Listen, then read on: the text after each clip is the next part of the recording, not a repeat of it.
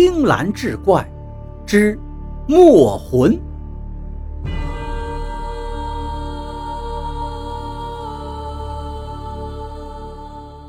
在潞州城的驿站旁边，有一所荒废的古宅，院落破败不堪，还余一间主屋尚未倒塌，可遮风挡雨。秋闱来临之时，潞州城有个叫陆庆丰的书生，收拾了简单的行李，独自上路。到了驿站边，天气突变，骤然狂风大作，怕是要下大雨了。陆庆峰怕所带的行李被雨所淋，见前方有座破败古宅，便索性走了进去。天有些阴暗，陆庆峰把一应行李放好，在屋里找到了一只缺了边角的灯笼，给点亮了，整个破屋一下子就亮堂起来。屋里虽然陈旧，但一应家具也都齐全，不过都结满了蛛网。陆庆峰找到一张书桌，拂去尘土，将就着读了一会儿书，便拿出笔墨纸砚来。怪的是，找了半天，行李中竟然缺失了墨，不知遗落到哪儿了。狂风吹了几片落叶进来，呼啦啦的响。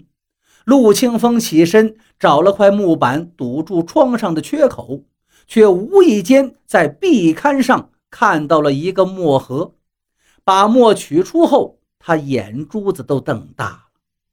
这是一块好墨呀！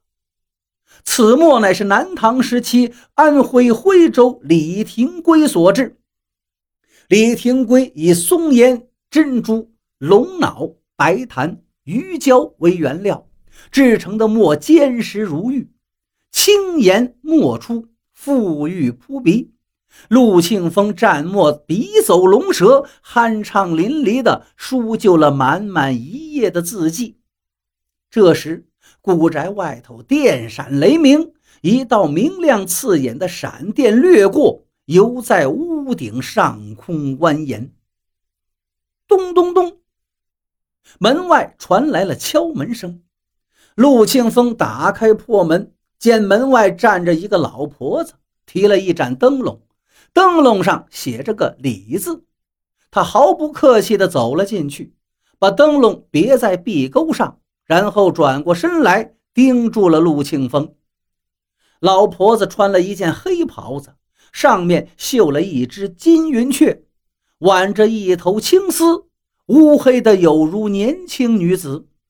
陆庆峰开口道：“在下陆庆峰，乃是赶考路过的书生。”怕遇风雨，在此暂避一宿。想必老婆婆也是来此避着夜雨的吧？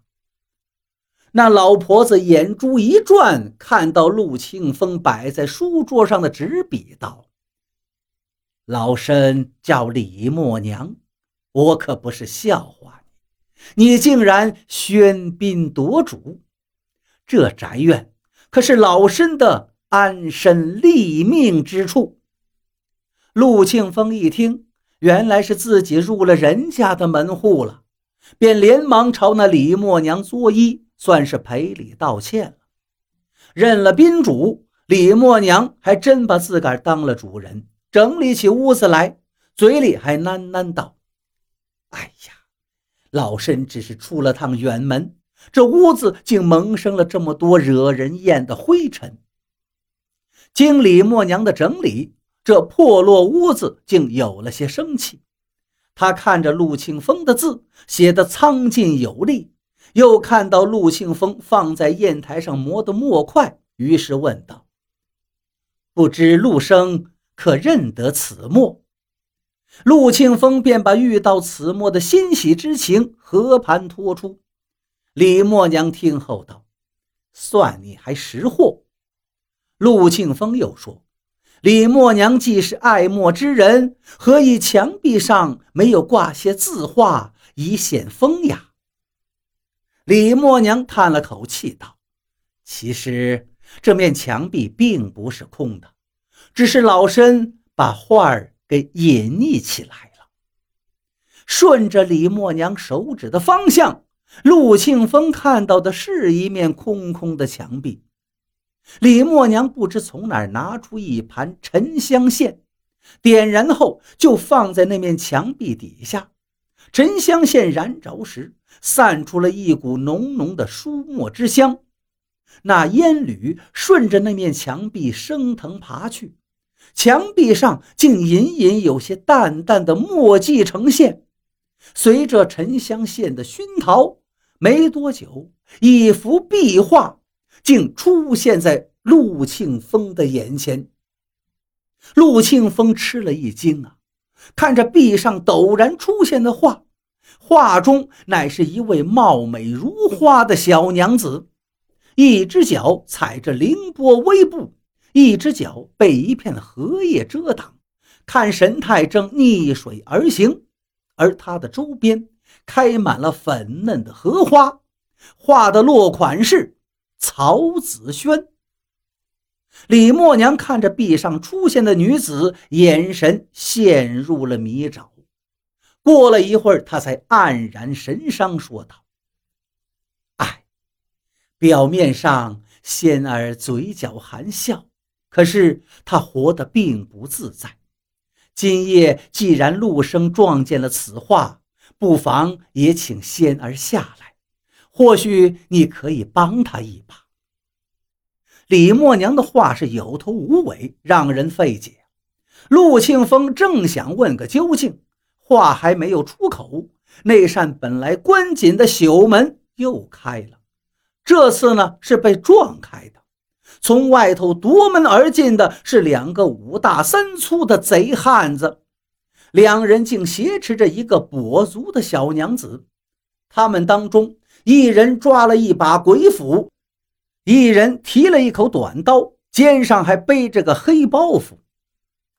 哦，原来这个破宅子竟有主了！